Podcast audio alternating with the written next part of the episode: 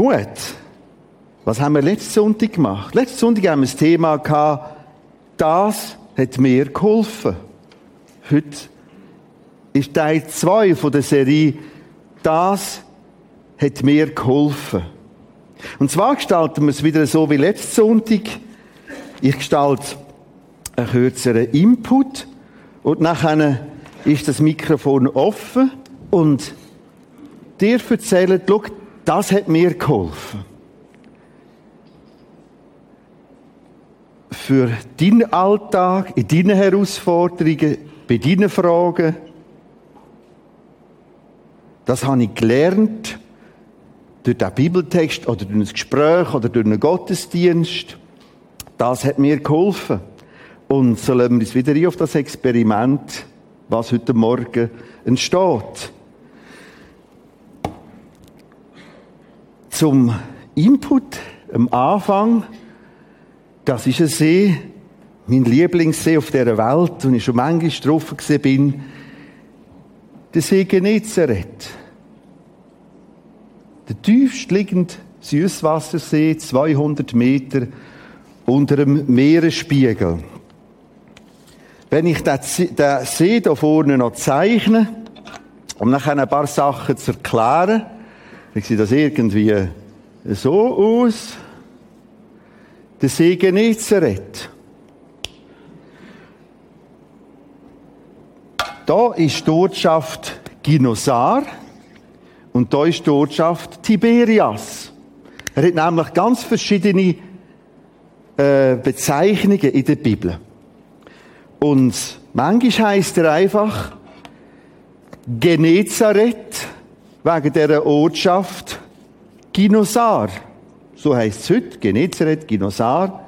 Manchmal heißt er Meer von Tiberias wegen deren Ortschaft. Im Alten Testament heißt es einfach der Kineret. Kineret ist hebräisch und heißt Harfe. Von der Form her. Akineret. Die Harfe. Manchmal heißt er das Galiläische Meer, weil der See ist im Norden von Israel in Galiläa. Drum die verschiedenen Bezeichnungen und immer ist es das Gleiche. Jetzt gibt es einen Text in Matthäus 14, 1 bis 20. Da geht es zuerst um Folgendes. Und ich kann nur einen Aspekt, wie es ein Kurzinput ist, zu dieser heutigen Thematik herausheben. Es geht um Folgendes. Der Herodes hört von Jesus, dass der jetzt da oben im See von Genezareth aktiv ist. Und er hasst das. Für Herodes, der, der damals den hebräischen Teil verwaltet hat, von dem Nahen Osten, da wird sternsverrückt, weil er merkt, uh, der könnte mein Konkurrent werden.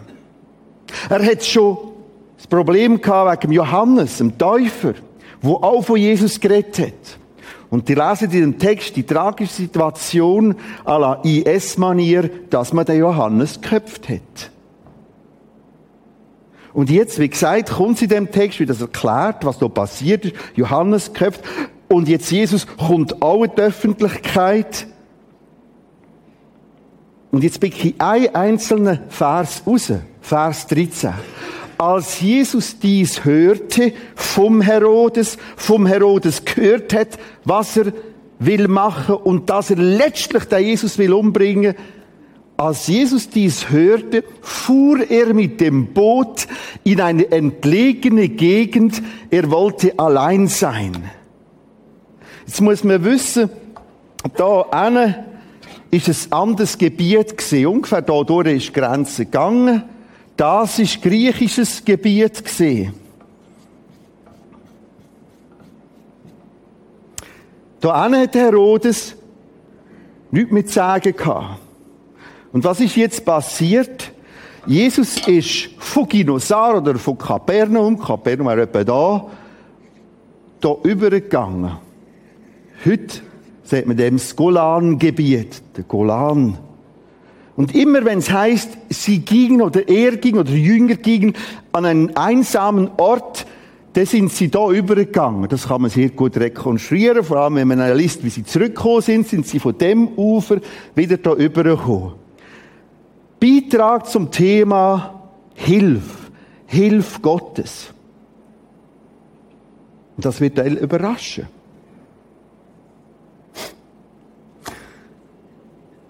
Der Jesus, der Sohn Gottes, ist unter anderem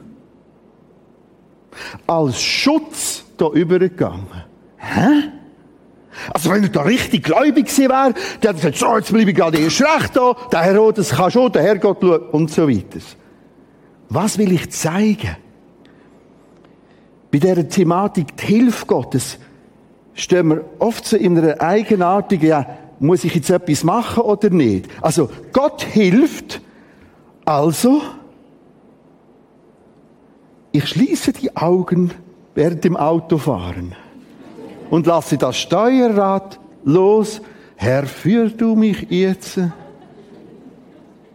Nein, dort sind wir wie gewohnt. Das heisst, ich muss es schon ein bisschen überlegen und machen und steuern. Altersvorsorge, Versicherung, zum Arzt gehen, gehört alles ins Gleiche rein. Und plötzlich haben wir dort so manchmal Tendenz, aha, Gott hilft, das soll er jetzt. Und innerhalb der Bibel ist es viel, viel, viel eingemitteter. Und heißt ungefähr so, hilf dir mit Gottes Hilfe. Ich will wieder, ich wiederhole. Schau dir mit Gottes Hilfe. Das ist oft eine ganze feine Kombination. Und da meint er, ja, wenn ich jetzt der richtige auf Hilfe, richtige Hilfe Gottes, mache ich gar nichts mehr. Sowieso nicht erst, zweite und dritte Säule, außer die, die man gerade machen muss, weil man nicht anders darf. Innerhalb von der Bibel selber ist es ganz natürlich kombiniert. Selbst da. Wir könnten jetzt sagen, ja, Jesus meint mit dem einfach, er hat ein bisschen Stille gebraucht. Das ist es auch. Aber es ist auffallend und nicht nur an dem Text, wenn es schwierig könnte werden und er hört, dass man eben als Lebige will, hat er sich mehrfach sofort zurückgezogen. Hochspannend theologisch. Das heißt, oft sind wir herausgefordert, Risiken abzuschätzen und auch etwas zu machen und in dem Innen hilft Gott. Machen nicht den Stress draus. Gang, das, wo an Weisheit da ist, mach. Nehmen wir den Klassiker wieder zum Arzt gehen. Gott braucht auch Medizin. Medizin an sich kann nichts. Dass nämlich das Medikament etwas bewegt, braucht immense Wunder Gottes in den ganzen Abläufen. Von der ganzen Biochemie und Physiognomie vom Körper.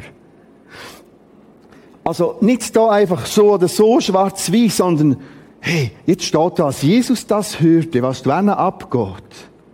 Und Herodes plant, fuhr er mit einem Boot, das ist sogar noch falsch gezeichnet, ist ja ins Bötli gegangen, in eine andere Gegend.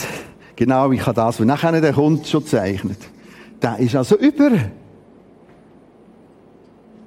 Und da ist Schutz gesehen. Schutz Gottes. Hilfe von Gott. Die Hilfe hat darin bestanden, dass da er geschützter war. Das finde ich ein ganz interessanter Gedanke zu dieser ganzen Herausforderung. Soll ich nicht? Wer macht Gott und Musik und so? Gehen wir weiter. Wir haben eine feine Nuance weiter in dem Text.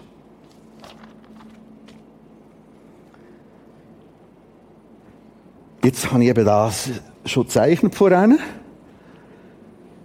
Da sind die Leute von Kapernaum, von Ginosar, von Genezareth, von Tiberias plötzlich losgezogen und sind ebenfalls da übergegangen. Sie haben gehört, Jesus ist ab über ein andere Ufer. Wir wollen aber mehr von ihm. Wir wollen mehr hören. Wir brauchen Hilfe und gehen da über. Und jetzt, wenn man den Text liest, der ganze, liest man, wie sie da übergelaufen sind und dann mehr bekommen haben. Und dieser gelehrt, tröst, ermutigend, erklärt, hat auch geholfen, wo krank sind. Und jetzt wird's Abend. Und jetzt gibt es ein Problem. Und dann ist nichts mehr an Ortschaft. Es gibt ja weit hinten noch gewisse grössere Ortschaften. Da gibt es kein Läderi und kein Seb und kein dieses. Und das sind rund 5000 Leute plus Mann, Frau, äh, Frau und Kind. Und jetzt sagen die Jünger, hey, jetzt musst du langsam, du hast ja drei Stunden predigen, sie langsam, also, gell, die haben Hunger. Und bis die nur wieder da sind, gibt es ein Problem. Jesus forderte die Leute auf, sich ins Gras zu setzen. Und jetzt haben in den Text schon abgehakt, weil sie wissen, was kommt. Aber wahrscheinlich haben sie eine Poete verpasst, wo da drinnen steht. Darum, lies es. Also erst erste Mal. Jesus fordert die Leute auf, sich ins Grab zu setzen. Also es steht schon da. Er hätte ja können sagen, Herr, dass der Hunger äh, verschwindet. Und weg wäre es gewesen. Jetzt merkst du, wie ganz ein natürlicher Prozess abläuft. Sitzt mal am Tisch. Er nahm die fünf Brote und die beiden Fische. Hä? Warum ist jetzt Jesus für das Wunder so auf Brötli und Fisch angewiesen? Nein, er war nicht angewiesen. Trotzdem macht er es. Sah zum Himmel auf, dankte Gott, dann teilte das Brot, reichte es seinen Jüngern, Jünger gaben es an die Menge weiter, alle aßen sich satt.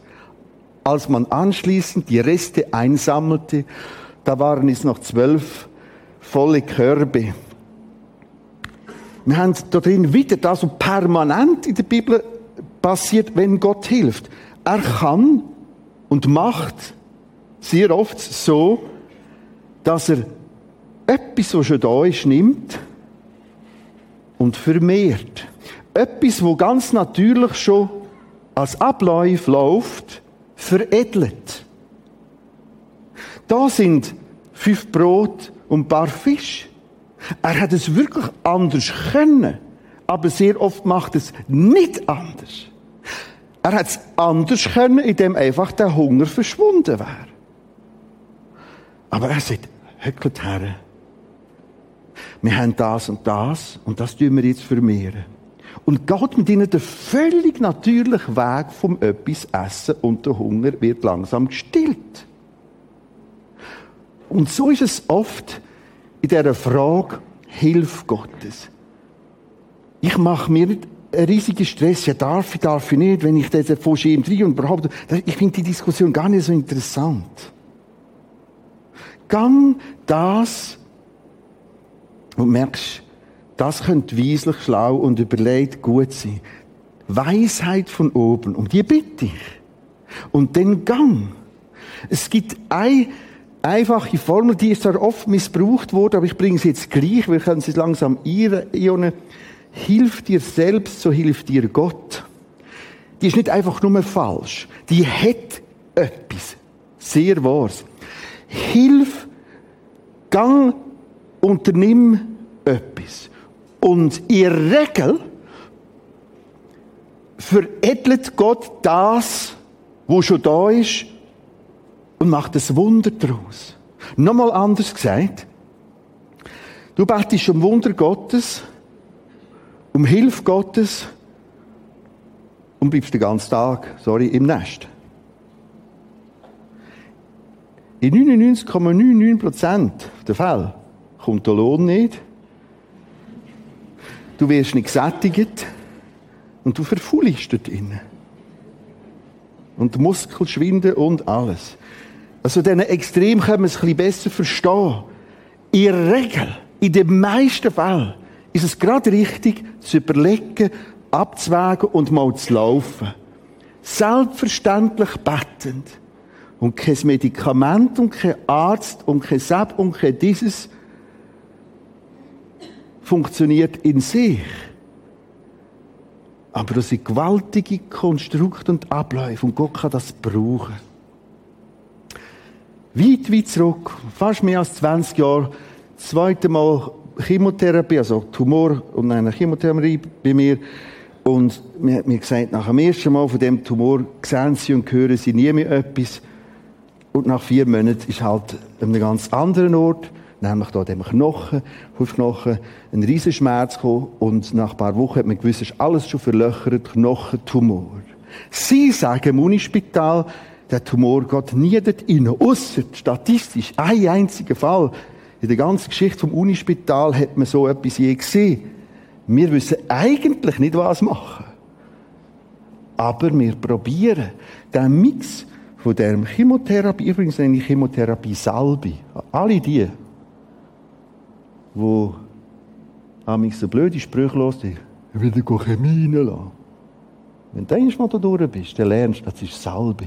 Für mich. Das ist Hilfe. Klammer geschlossen. Das nicht ganz rauslassen können.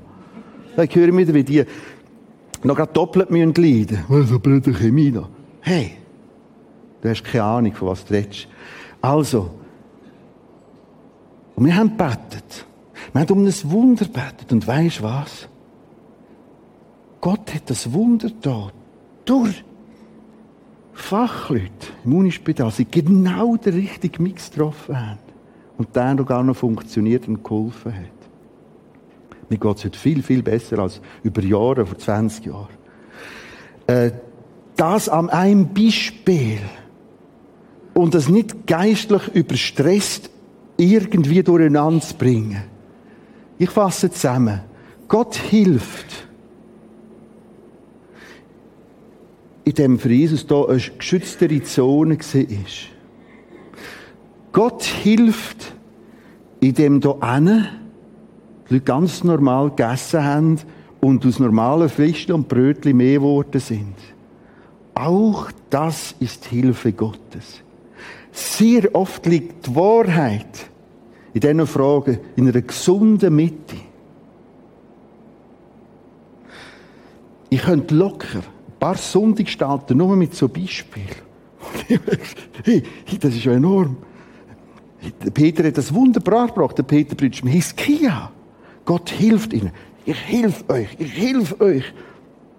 Und dann sie müssen die Mauern verstärken und mehr Türen bauen. Hä? Das ist genau das Gleiche.